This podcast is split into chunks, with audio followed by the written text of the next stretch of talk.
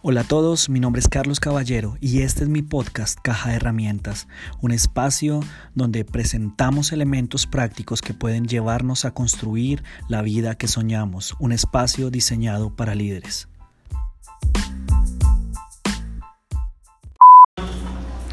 y estaba basada en cantar de los cantares. Hemos estado estudiándola paso a paso. Yo sé que aquí han aprendido todos, yo sé que todos hemos eh, refrescado nuestra forma de ver las relaciones. La mejor canción, ¿por qué? Porque cantar de los cantares en realidad significa que de todas las canciones que escribió Salomón, que escribió en realidad 1005, esta es la mejor canción, es la canción más bonita porque describe el amor humano en detalle. Entonces lo hemos ido estudiando paso a pasito y hoy la, la, la parte que nos corresponde es la parte que todos estaban esperando, que es la noche de bodas. Entonces vamos a a disfrutar, vamos a gozarnos. De hecho, el título de la enseñanza, para usted que está tomando apuntes, es Noches de Gloria, así que anótelo por favor.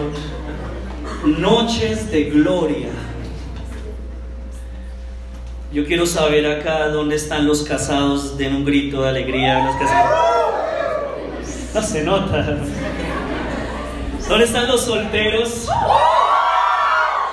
desesperados ahí. Que alguien me vea. A ver, otra vez, los casados felices, ¿dónde están? ¿Y los solteros? Eso. Entonces, la primera semana dijimos y establecimos que cantar de los cantares es eh, el paso a paso de lo que sucede en las relaciones eh, interpersonales y dijimos que la primera semana ellos dos se hicieron atractivos y, aprendimos cómo hacernos atractivos. Hay tres cosas, tres áreas que debemos cultivar si queremos ser atractivos a los demás. El área espiritual, el área emocional y el área física. Hace ocho días hablamos acerca de cómo es una relación de noviazgo de acuerdo al modelo bíblico. Y hoy pues entonces ya ellos pasan del, noviazgo y ya llega el momento de que se casen. Porque yo les dije que de acuerdo a la palabra, no de acuerdo a mi opinión, el noviazgo en la Biblia siempre está visto como una antesala al matrimonio. Por eso es una relación tan seria y no se puede tomar a la ligera. Entonces, eh, hoy vamos a ver no solamente el matrimonio, porque de hecho el matrimonio, lo que habla del matrimonio es algo muy rápido, porque lo que le interesa a Salomón es contarnos qué es lo que pasa en el cuarto de bodas. Entonces vamos a iniciar de una vez con el texto que, iniciamos desde la primera semana, Cantares 1, versículo del 1 al 3, que ha sido el fundamento de lo que hemos estudiado. Y dice de la siguiente manera, Cantar de los cantares de Salomón. Ah, si me besaras con los besos de tu boca, porque grato en verdad es tu amor más que el vino. Nadie ama de la manera que tú amas. Y yo les decía que ese es mi deseo para que al final de, de este mes la gente que lo rodea, sus hijos digan, uy, es que nadie ama como mi papá ama, que sus empleados digan, hay jefes de jefes, pero mi jefe es el mejor de todos. Que la gente sienta que nosotros los amamos bien. Grata es también de tus perfumes la fragancia.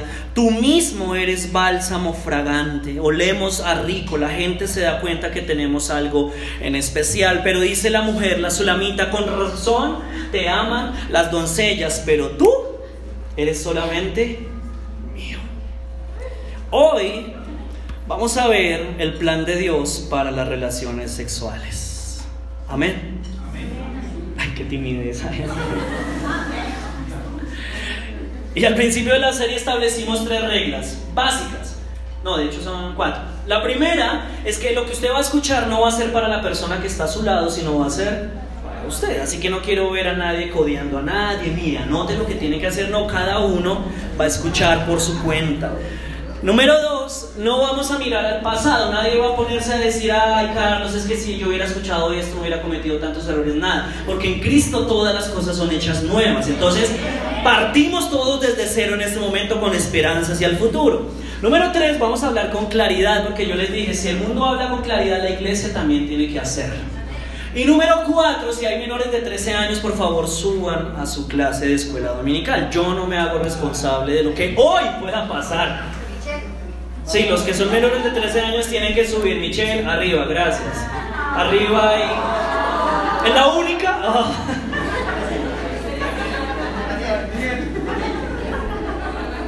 ¿Y el niño que llegó? Y los dos niños que llegaron. Y los tres niños que llegaron. No sé en serio, Mayores de 13 años eh, se quedan acá. Y si, no, si usted no está de acuerdo conmigo, pues es su responsabilidad explicarle a sus hijos qué es lo que significa un saquito de mirra, ya saben, entonces no me vaya a culpar a mí. Para iniciar quiero decirle lo siguiente, el diablo no creó el sexo, Dios lo creó. Y el sexo es algo bueno. Y se les da una pena. El diablo no creó el sexo, Dios creó el sexo y es algo bueno, pero el diablo lo pervirtió y torció el propósito. Pero Dios tiene bendiciones en el área sexual que solamente Él puede dar, de acuerdo a su modelo, al modelo que Él nos enseñó en su palabra. Entonces, cuando usted lee en la Biblia que Dios estableció parámetros para las relaciones, cuando Él puso límites, Él no lo hizo sencillamente por amargarnos ni para restringirnos, sino que en realidad los parámetros existen para liberarnos para permitirnos disfrutar la vida abundante que Él tiene para nosotros. Yo alguna vez les puse un ejemplo, los que, ustedes, los que de ustedes tienen mascotas, ninguno de ustedes le deja la puerta abierta a su perro. Todos los mantenemos encerrados porque los odiamos, no, porque los amamos. Y de la misma manera Dios estableció límites en nuestras vidas, mandatos, y ordenanzas sencillamente porque Él nos ama y quiere que experimentemos la plenitud de las relaciones dentro de los marcos que Él estableció y en este caso es el matrimonio. Pero para que eh, todo tenga sentido es necesario que entendamos lo siguiente, partamos desde acá. Yo sé que esto es una revelación nueva para algunos, pero yo les vengo a decir en el nombre del Señor que los hombres y las mujeres somos diferentes. Amén. Amén. Wow. ¿Alguna vez lo había pensado, se le había pasado por la mente que se había dado cuenta que su esposa o que su novio o que las mujeres son diferentes y los hombres somos diferentes? Yo sé que sí. Pero les da miedo decirlo porque su esposa está ahí al lado. Pero las diferencias nos enseñan a servirnos y nos enseñan a amarnos. De hecho, por ahí hay algún dicho que dice que las mejores relaciones están compuestas de dos servidores. Entonces cuando nosotros entendemos las diferencias, por qué Dios hizo a la otra persona diferente, puedo entenderla mejor, puedo servirla mejor. Los hombres y las mujeres somos diferentes. Los hombres están listos para las relaciones sexuales, científicamente hablando, en 7 segundos. Las mujeres uh, se tardan muchísimo más. Los hombres somos un horno microondas las mujeres son una estufa eléctrica. Ese silencio incómodo. A los hombres nos interesa, estamos pensando en el destino. La mujer piensa en el viaje. Amén. A los hombres todo nos entra por los ojos y a las mujeres ¿Por qué Dios hizo eso tan complicado? ¿Por qué las cosas tienen que ser de esa manera? Porque Él quiere que aprendamos a entendernos y que aprendamos a servirnos. Así que yo quiero que usted me haga un favor y le diga que está sola, diga, le apuntes el cinturón porque esto va a arrancar fuerte. Aténgase, tome agüita para que no se ponga rojo, tenga la botella en la mano para que se la pongan los cachetes. Vamos. Cantar de los Cantares capítulo 4, versículo 1. Quiero que tenga presente algo, los primeros 11 versículos, eso ya es la noche de bodas. Antes ya sucedió la boda, Salomón entró a la boda con 60 soldados que llevaban espadas, o sea, fue una fiesta, un foforro. Eh, están los primeros versículos, pero a partir de este momento, Salomón va a hablar 11 versículos antes de por primera vez tocar a la mujer aprendan los hombres. 11 versículos antes de ponerle la mano encima. Porque las mujeres se las conquista por el oído. Entonces Salomón dice de la siguiente manera, inicia, cuán bella eres, amada mía, cuán bella eres. Tus ojos tras el velo son dos palomas. ¿Qué quiere decir eso? Ya empezamos. Si dice que los ojos tras el velo son como dos palomas, ¿qué estaba haciendo la sulamita? ¿Cómo?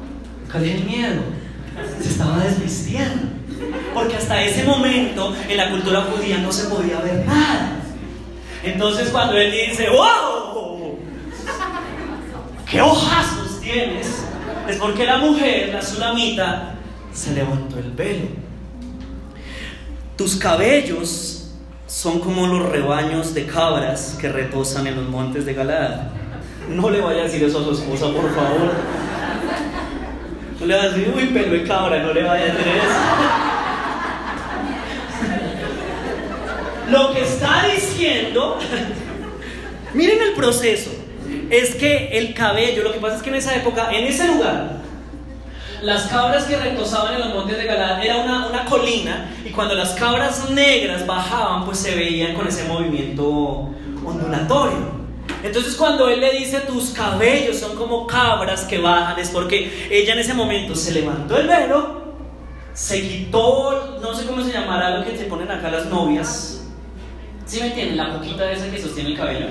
Se la quitó y básicamente lo que hizo fue... Y el cabello obviamente se movió. ¿Qué pasó? Se sacudió, entonces él dijo, wow, qué cabello tan liso y tan hermoso. Ojos, cabello. ¿Sí ven por dónde se comienza? Ahora sigue, tus dientes son como ovejas recién trasquiladas. Espérese que eso tiene sentido que ascienden luego de haber sido bañadas. Espérese que eso tiene sentido. Y cada de una de ellas tiene su pareja, ninguna de ellas está sola. ¿Sabe qué le está diciendo? Mami, qué dientes tan hermosos, qué aliento tan rico y los tiene completos. No le falta ninguno. Tus labios son cual cinta escarlata. Vamos en la cabeza, hombros, rodillas y pies, ese es el orden correcto. Tus labios son cual cinta escarlata, tus palabras me tienen hechizado. Tus mejillas tras el velo parecen dos mitades de granadas. Y tu cuello se asemeja a la torre de David. No le dijo cuellona, pilas con eso. No le dijo que tenía el cuello largo. Lo que pasa es que la torre de David era el lugar central del pueblo y era un lugar de respeto. Entonces cuando le dijo que el cuello era como la torre David, le dijo, ¿sabe qué? Usted es una mujer hermosa, honorable y digna de respeto. Eso es lo que yo siento cuando, cuando, cuando yo veo a Lady. Cuando Lady... Espérense, espérense. En serio. Hay algo especial cuando Lady entra a algún lugar, Lady genera respeto de las personas. Y, para mí ella es honorable, ella no tiene mancha, yo no, yo no tengo... A mí me molestan con mi, con mi pasado romántico y con mis historias, pero a Lady no hay de donde, ella es una mujer honorable y respetuosa. Y uno de hombre se siente honrado cuando la esposa es de ese tipo de mujer. Amén. También estoy ganando puntos, pero entonces... Eres como la torre de David construida con piedras labradas, o sea, detallada, qué cuello tan lindo. Y de ella, del cuello, penden mil escudos, escudos de guerreros, todos ellos. ¿Usted se acuerda que en la primera semana que hablamos, ella decía que ella no se sentía hermosa, que ella se veía como una mujer fea? Pero miren las palabras de este hombre, lo que han hecho en ella. Nuestras palabras tienen poder sobre las personas. Y lo que Salomón está diciendo es, puede sonar muy cursi, pero lo que está diciendo es, antes de tocarte, déjame admirarte. Eso sí, anótelo, póngala ahí. Me interesa lo que eres antes que solamente tu cuerpo. Entonces, el sexo en el plan de Dios, número uno, les voy a decir cinco cosas. Número uno, el sexo debe ser afirmativo. Entonces yo les mencionaba que las palabras son importantes y hombres tienen que tener esto presente. Las mujeres se acuerdan de todo lo que decimos. Amén. Sí. Las mujeres se acuerdan en toda pelea que aparece, se acuerdan de todas las otras cosas que usted le hizo hace 10 años. Cómo iba vestido, dónde la dejó botada, qué palabras le dijo. Porque la mujer cuando se vuelve histérica también se vuelve histórica. Entonces, tiene esa capacidad de acordarse de todo y nuestras palabras son importantes y mi pareja, mi esposa y mi esposo necesitan afirmación. Los hombres necesitamos afirmación, que nos digan que valemos de acuerdo a lo que hacemos. Y las mujeres necesitan afirmación en lo que son. Y entonces me parece triste, pero también me parece estúpido. Es un error que muchos hombres cometen, burlarse del cuerpo de sus esposas. Porque las mujeres dependen de la afirmación de lo que son. Los hombres dependemos de la afirmación de lo que hacemos. No, no hay que burlarnos de nuestras esposas porque si ella tiene el cuerpo como lo tiene es porque nos dio el regalo de tener hijos cosa que muchas personas quisieran y no todos lo pueden tener. Que nuestra esposa nos dé hijos es un privilegio de parte de Dios. Así que nuestras esposas hay que halagarlas, son hermosas, son valiosas. Pero es que mi esposo no es lo que yo quisiera, pero nuestras palabras tienen poder. Hable lo que usted quiere ver en él y le aseguro que más tarde que temprano se va a convertir en lo que usted está declarando sobre él y sobre ella. Cristo lo hizo así. Jesús sabía que usted y yo somos pecadores. Pero cuando Él vino a nosotros, Él vino con amor y nos dio aceptación sabiendo que nos habíamos equivocado. Yo les dije hace unos días, les puse un ejemplo, ¿qué tal yo todos los domingos me pasar aquí pecadores? sí, usted, usted que tiene carita que se va al infierno y usted más, usted va a estar al lado de Satanás porque está así de malo. ¿Cómo se sentiría usted que yo me la pasara todos los domingos diciéndole lo mismo? No, yo prefiero declarar lo que usted puede llegar a hacer en el nombre del Señor. Las palabras tienen poder. Esposos, escríbanle a su esposa durante el día. Coja ese celular y dígale, mi amor, en medio de mi trabajo, estoy pensando en ti. Llámela. Pero no a preguntarle si ya tiene listo lo del almuerzo, lo de la comida. Dile, mi amor, esta mañana me levanté y cuando me despedí de ti te vi durmiendo como una princesa. Delicada. Mi amor, llevo tres horas lejos de casa y ya te estoy extrañando. Lléguele con detalles a su esposa, así sea una chocolatina chiquitica. Ay, eso gana puntos. Y, y, declare palabras de afirmación en público, eso duplica los puntos. Cuando, díganme mujeres, si ustedes, les pongo este ejemplo, ustedes están reunidas en un grupo y de la nada están aquí reunidas en la iglesia y de la nada entran y golpean y es un, y es un señor con un ramo de flores gigante. Es que vengo a entregar unas flores para una mujer de este lugar. Todas las mujeres van a estar, ¡ay, mi esposo, mi esposa! Hasta que pasan por el... ¡ay, me la Pero ¿cómo se va a sentir la mujer a la que le entreguen ese detalle delante de todas las mujeres? No solamente feliz, va a decir mi esposo, si me ama, ustedes no las, no las quieren. Yo sí soy especial. Las mujeres necesitan afirmación y los hombres, mujeres, también necesitamos que nos consientan. Nosotros necesitamos cariño de parte de ustedes. No solamente somos máquinas de trabajar, también tenemos sentimientos. Amén. No les da un miedo decir amén. Sigamos leyendo. Versículo 5. Caramba, se bajó el cuello mucho. Tus pechos parecen dos cervatillos. Ojo la delicadeza con la que, está hablando Salomón. Dos crías mellizas de gacela que pastan entre azucenas. ¿Sabe qué es lo que está diciendo? Está hablando con ternura. Quiere decir que cuando llegó a esa parte del cuerpo no mandó la mano así como desesperado. Imagínese usted es un cazador de gacelas y usted está en el bosque y las quiere cazar. Y si usted hace, ¡Ah! ¿qué va a pasar con las gacelas?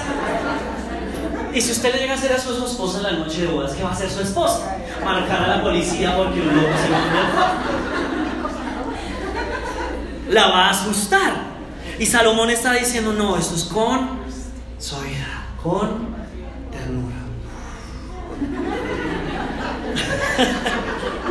Deja caer el velo ahí. Número dos, el sexo debe ser tierno. Yo espero que las mujeres me apoyen en lo que voy a decir. Las mujeres no son objeto de nadie. No úsame, no importa, úsame. Ya están desesperadas. Las mujeres no son objeto de nadie. Las mujeres no están hechas solamente para satisfacer las fantasías de los hombres. Con una duda. Los hombres, ¿qué es lo que nosotros buscamos? Nosotros deseamos que la mujer responda, que la mujer esté dispuesta. Pero las mujeres lo que esperan es que los hombres seamos tiernos. Que lo que suceda en, la intimidad no sea algo que a ellas las rebaje como mujeres. Entonces hay gente que viene y le pregunta a uno, Carlos, es que hasta dónde, qué podemos hacer en el cuarto porque mm, es que la Biblia no dice que se puede, que no se puede. Cantar de los Cantares en uno de los versículos dice que una de las cosas que nos sirve como filtro es es permitido todo lo que a la mujer la haga sentir como valiosa y honrada. Pero si algo que, que usted planea en su cabeza, hombre, tirarse de un armario, cosas así loquísimas, la va a hacer sentir a ella mal, eso no, no tiene ningún sentido. A la mujer hay que tratarla de una manera en que ella se sienta amada y se sienta respetada. Amén. Versículo 6. Este es mi, versículo favorito. Antes de que el día despunte. En español, toda la noche sin parar. Cantando alabanzas al Señor.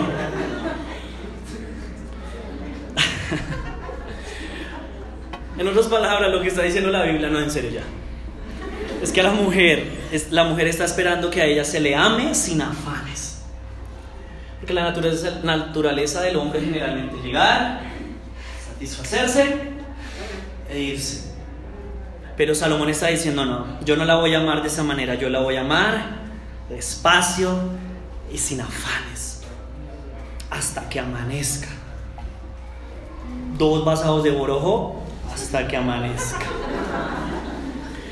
Y hasta que se desvanezcan las sombras. Y aquí viene algo confuso, pero interesante. Y voy a subir a la montaña de la mirra. ¿Dónde queda la montaña de la mirra? Y a la colina del incienso. Misterios de la galaxia, ¿no? ¿Dónde estaba primero que todo para que diga que va a subir? Dejémoslo ahí. Subiré a la montaña de la mirra y a la colina del incienso. ¿Sabe que la mirra y el incienso, incienso tienen olores muy agradables? La axila no creo que haya sido. Se lo dejo a su imaginación. Número 3. El sexo debe ser apasionado. Hay gente que cree que la vida con Dios es lo más aburrido que puede haber. Entonces la gente cree, no, yo no quiero ir a la iglesia, yo no quiero comprometerme con la iglesia porque fijo, todo lo que rodea a Dios es una cosa aburridorcísima. Sí, me voy a ir para el cielo, pero mientras esté en la tierra me la voy a pasar aburrido. Pero eso es una mentira del diablo. La vida con el Señor es la vida más alegre y apasionada que puede haber. Amén.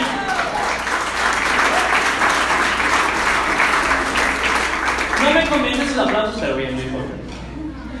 Vivir con el Señor es lo mejor que podemos tener. Nuestros mejores días han estado con el Señor. Los días más alegres los tenemos con Él. La vida con el Señor es, es un continuo de gozo. El Señor dijo que Él nos dio gozo, Él nos dio paz y el mundo no nos puede quitar nada de eso. Nosotros somos cristianos felices.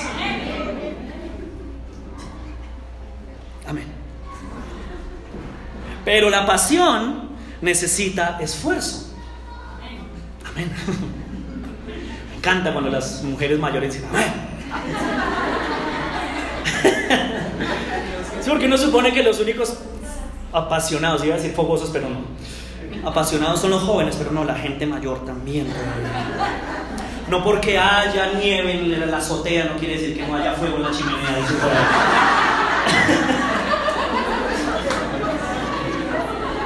Amén.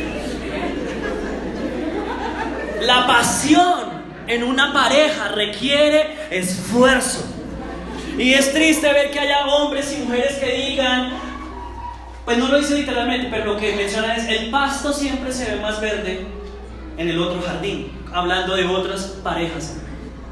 El pasto del frente sí se nota que, que está más bonito, pero no es así, el pasto se ve más verde donde lo riegan.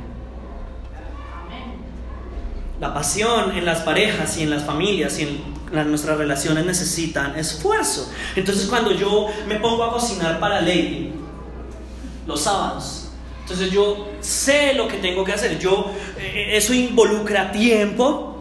Desde el viernes yo estoy buscando qué es lo que voy a cocinar al otro día.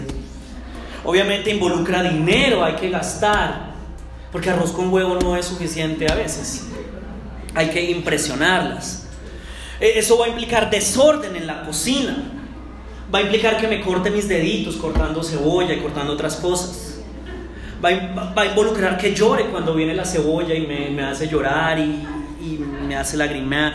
Va a significar que me queme cuando bote el pollo y salte el aceite y me queme los bracitos. Pero en las noches vale la pena.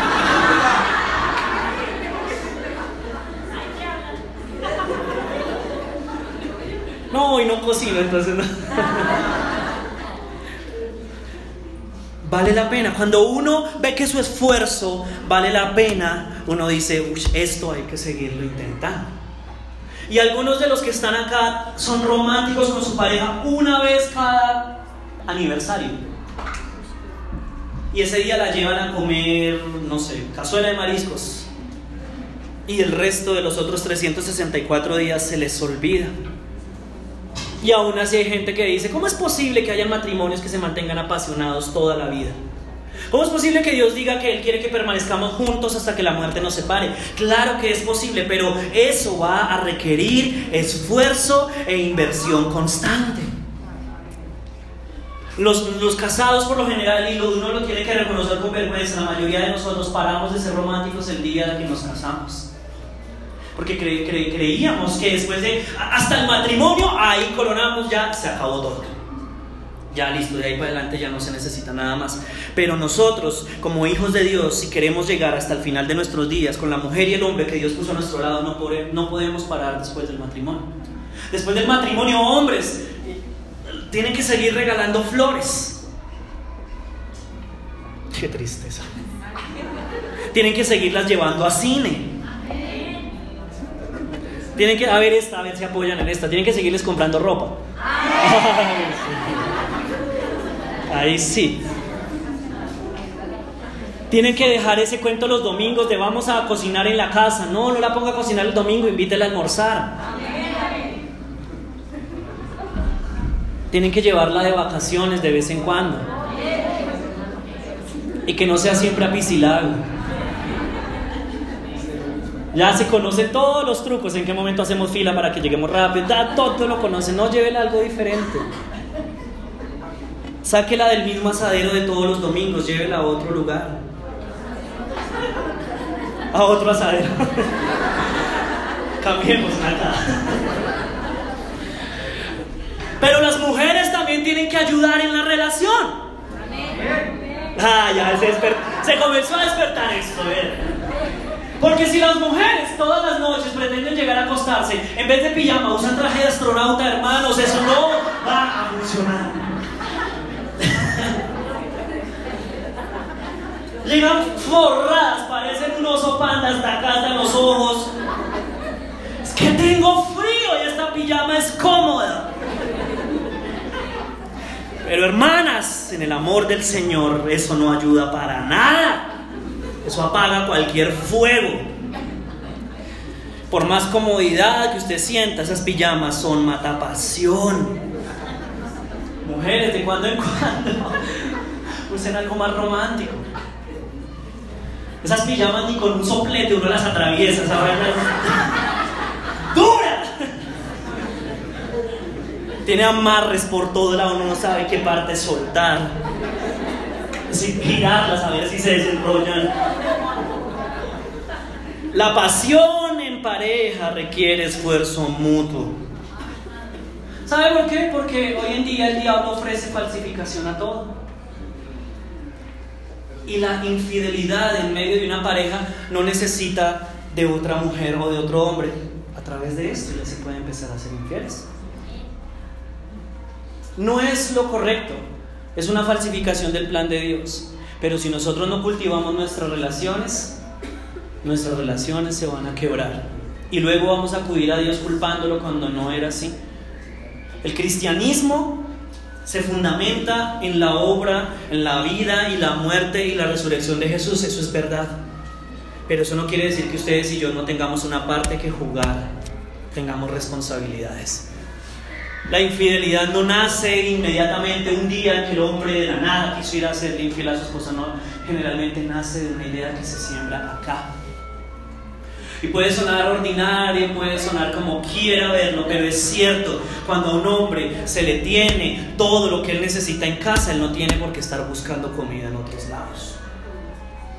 Y lo mismo sucede con nosotros hombres, con las mujeres. La pasión necesita esfuerzo. Versículo 7. Toda. O sea, aquí ya ella no tiene nada. Ya cayó el vestido. Toda. Tú eres bella, amada mía. Tampoco está escondida detrás de la cortina. Ay, apague la luz que me da pena. Mira lo que dice, no hay en ti defecto alguno. Si no le encontró defectos porque la revisó. Pero uno diría, perfecta, ¿cómo así? Si, si tenía piel de, de, de, cuero de, marrano grueso porque había estado trabajando, ¿cómo es que la mira perfecta? Es que de verdad el amor sí es ciego. Amén, dicen por ahí. Y mira al marido. Y haber sabido que iba a evolucionar en esto. Pero ¿sabe lo que está diciéndole ahí? Lo que está diciendo es, en ti no hay defecto alguno, lo que le está diciendo, ¿sabe qué? Mi querida Sulamita, usted es mi estándar. Todas las mujeres las comparo sencillamente con usted. Y la pornografía lo que hace es cambiarnos en la cabeza el estándar. Nos dice, la mujer no debe ser como su esposa, la mujer debe ser como aparece acá. Y entonces en los matrimonios hay frustraciones porque los hombres esperan que las mujeres reaccionen como lo que vieron en las pantallas. Y ninguna mujer va a hacer eso. Entonces entran en conflictos, entran en discusiones, entran en problemas, porque el estándar se torció, pero en mi caso personal, el estándar para el resto de las mujeres se llama lady. Entonces si viene por ahí alguna incircuncisa a insinuar algo como de muy amiga, yo compadre, no, no le iguala a Lady nada. Lady la tiene. Literalmente lo haría si se enterara de algo así. Pero usted, uno de hombre y de mujer, tiene que considerar a su pareja el estándar para las demás cosas si quiere evitar que el enemigo se meta en medio de la relación. Mi esposo podrá tener defectos, pero como él no hay nadie.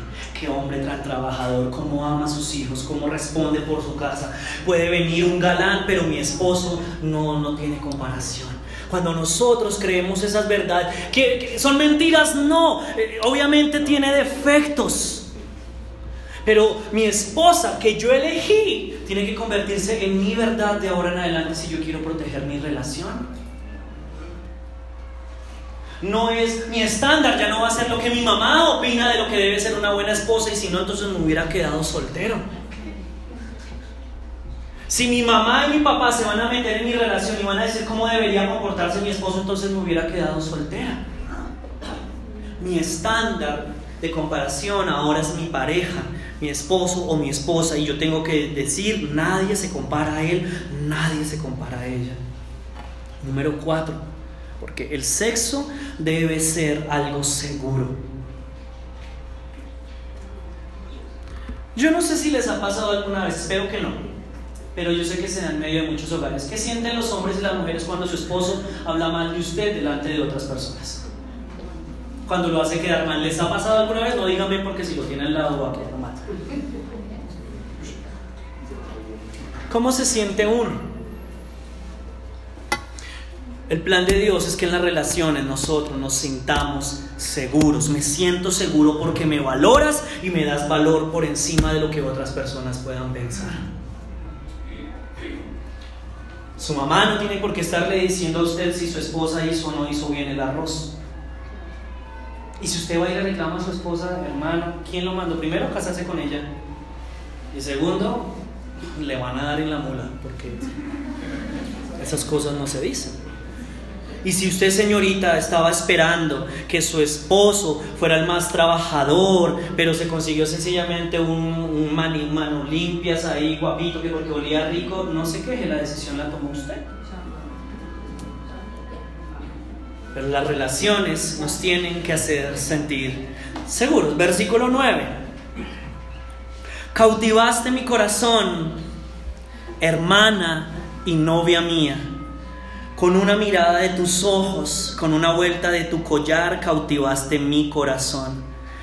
Cuán delicioso es tu amor, hermana y novia mía. Más agradable que el vino es tu amor y más que toda especia la fragancia de tu perfume. En otras palabras le está diciendo, nadie es como tú. Tus labios, novia mía, ya comenzó a besarla en la boca. Porque iba subiendo, ¿se acuerdan? Por la montaña. Tus labios, novia mía, destilan miel. Y ojo a esto, ojo a esto, yo sé que usted no lo había visto en la Biblia. Leche y miel escondes bajo la lengua. ¿Sabe qué, cómo se conoce ese tipo de beso? No, pues no es beso con lengua, pero no tiene gracia. Ese es el conocido beso francés. Y está en la Biblia. Y lo más increíble de todo es que de novios quieren hacerlo y de casados ahí sí ya, ay, no me toque, no sea cochino, no, déjeme dormir. Si le encontró leche y miel, ¿hasta dónde llegó?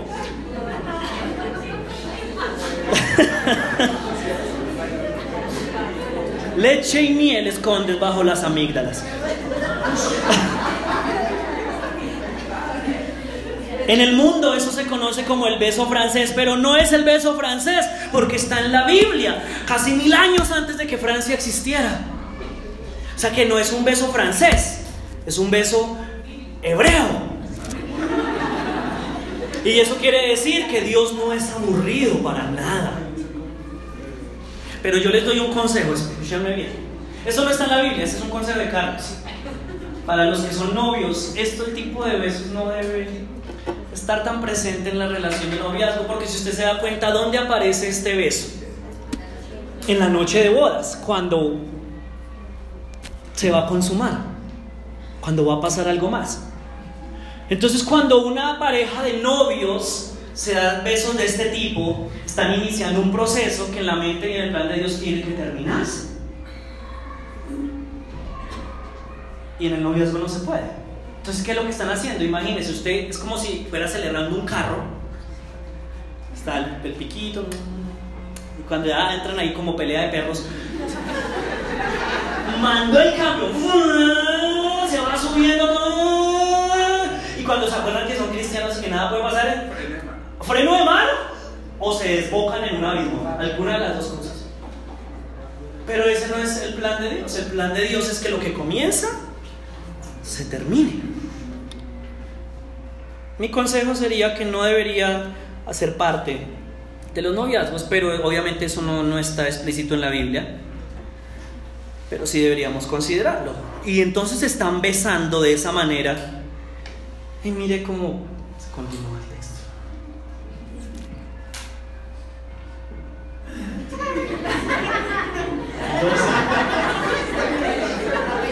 El 12, el 12 se quedó pensando en el 12.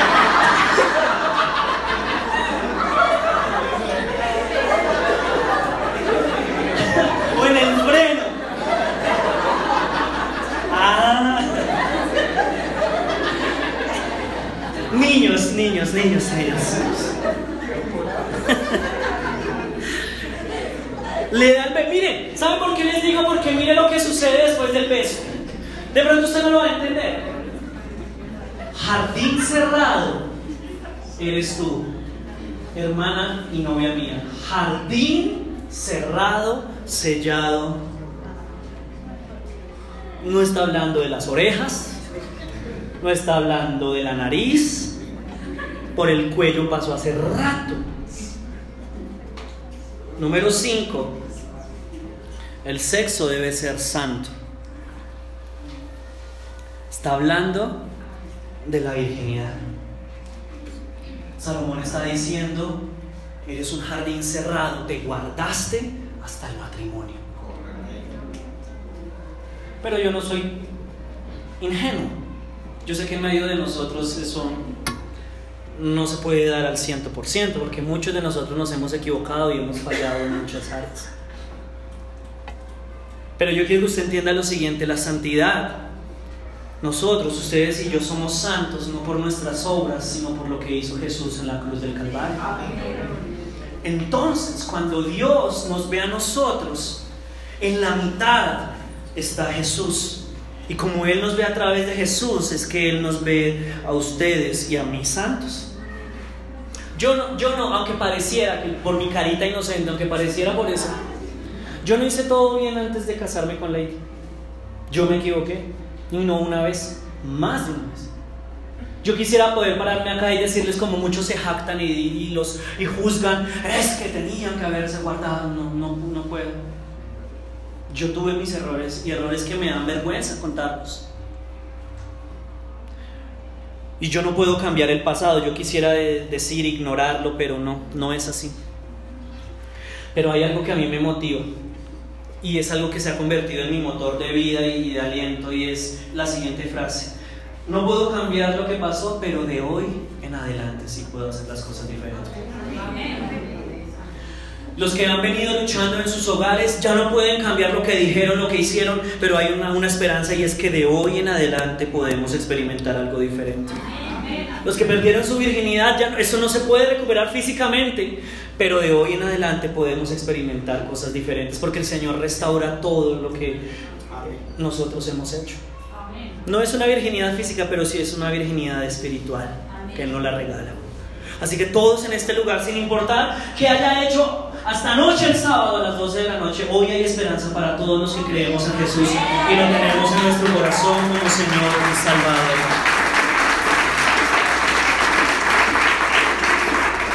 De eso se trata el Evangelio. Y déjeme explicarle rápidamente, ¿qué es el Evangelio? Porque hay alguna gente que no lo entiende. El Evangelio es esto, Dios tiene un estándar. Espera que el ser humano se comporte de esta manera, ese es su estándar. Pero la realidad es que ningún ser humano puede igualar a los estándares de Dios.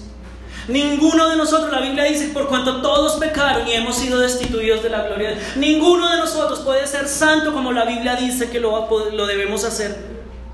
Entonces, en escena entra Cristo y Jesús muere en la cruz del Calvario en lugar de nosotros que merecíamos el castigo por haber violado los estándares de Dios. En eso se resume el Evangelio. Y entonces, luego de que nosotros iniciamos una relación con Jesús, la Biblia, su palabra, comienza a iluminar nuestra vida y comienza a guiar cada paso que nosotros empezamos a dar. Y no solamente eso, el Espíritu Santo que empieza a morar en nosotros nos da la fuerza y el dominio propio para empezar a vivir en santidad. De eso se trata el Evangelio. Y entonces yo con orgullo lo puedo decir, no me da vergüenza, Desafortunadamente no soy quien quisiera ser, pero gracias a Dios no soy tampoco quien era hace algunos años. Hoy yo sé que Dios ha empezado a hacer una obra en mí y sé que lo que Él empezó, Él lo va a terminar. Y entonces el Espíritu Santo nos ayuda a empezar a caminar en santidad. Él es el que nos guía, Él es el que nos direcciona, porque si usted trata de vivir una vida íntegra sin la ayuda de Dios, usted va a fracasar. El único que es capaz de ayudarnos a vivir en integridad se llama Jesús.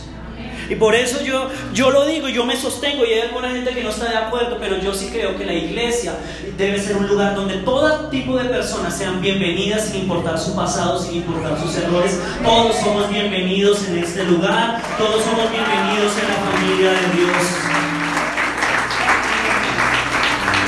¿Sabe por qué? Porque no hay nadie perfecto. Ninguno de nosotros somos perfectos. Y nadie debería sentarse en una silla de juez que no le corresponde estar sentado.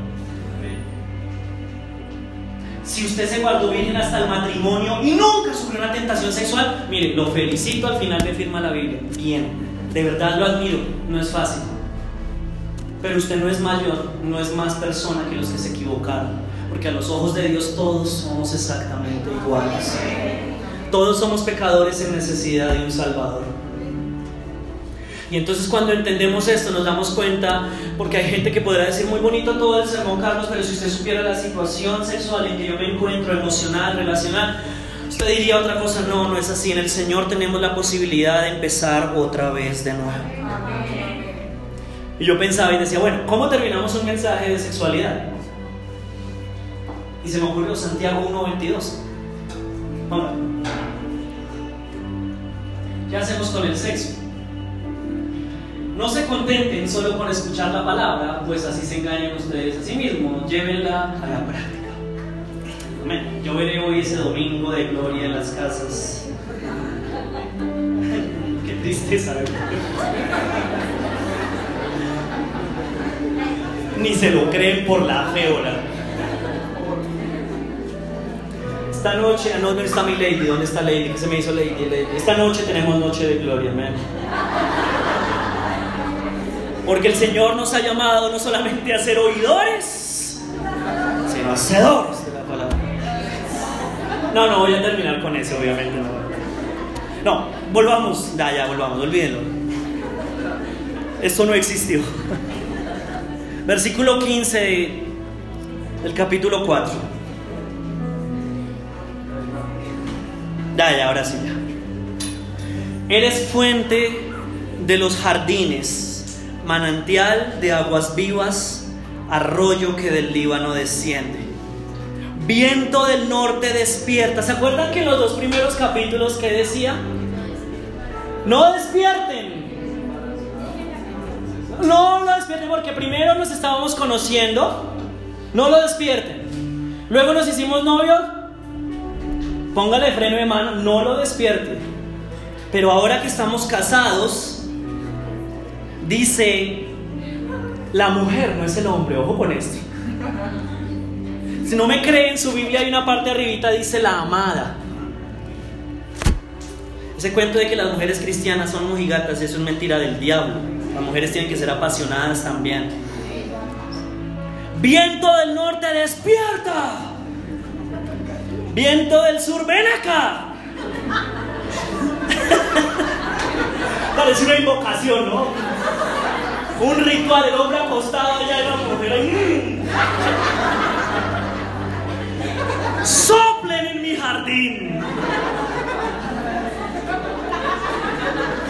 Esparzan su fragancia. Ay. Que venga mi amado a su jardín y pruebe sus exquisitos frutos. La Biblia no, no dice más qué pasó después. No es que vaya a llegar a la casa de Carlos, qué pasó ahí, que sí. Ahí termina la historia. Salomón no quiso contar qué pasó en la noche. O sea, qué siguió después. Ya nos imaginamos. Pero Salomón paró ahí. La Sulamita también paró ahí. Eso lo vamos a ver la próxima semana.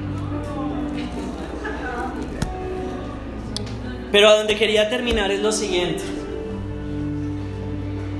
Miren, el matrimonio no debe ser la época en que se acaba la pasión, sino debe ser la, la época y el tiempo en el que la pasión se mantiene viva.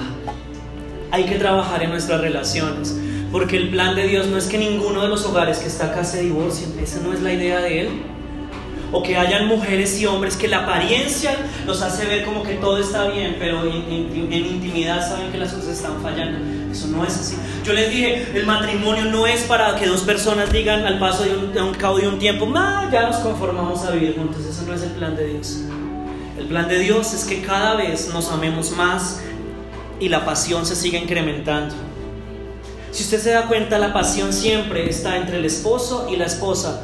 Cuando en un hogar la pasión se desvía hacia los hijos, están fallando porque un día los hijos se van a ir y otra vez se van a quedar solos los dos. Hay que proteger nuestras relaciones. Colóquese de pie, por favor, en esta mañana.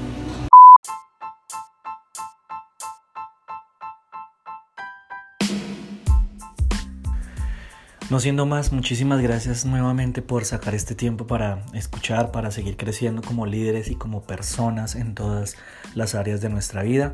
Que tengan una muy buena semana. Nos vemos el próximo viernes. Chao.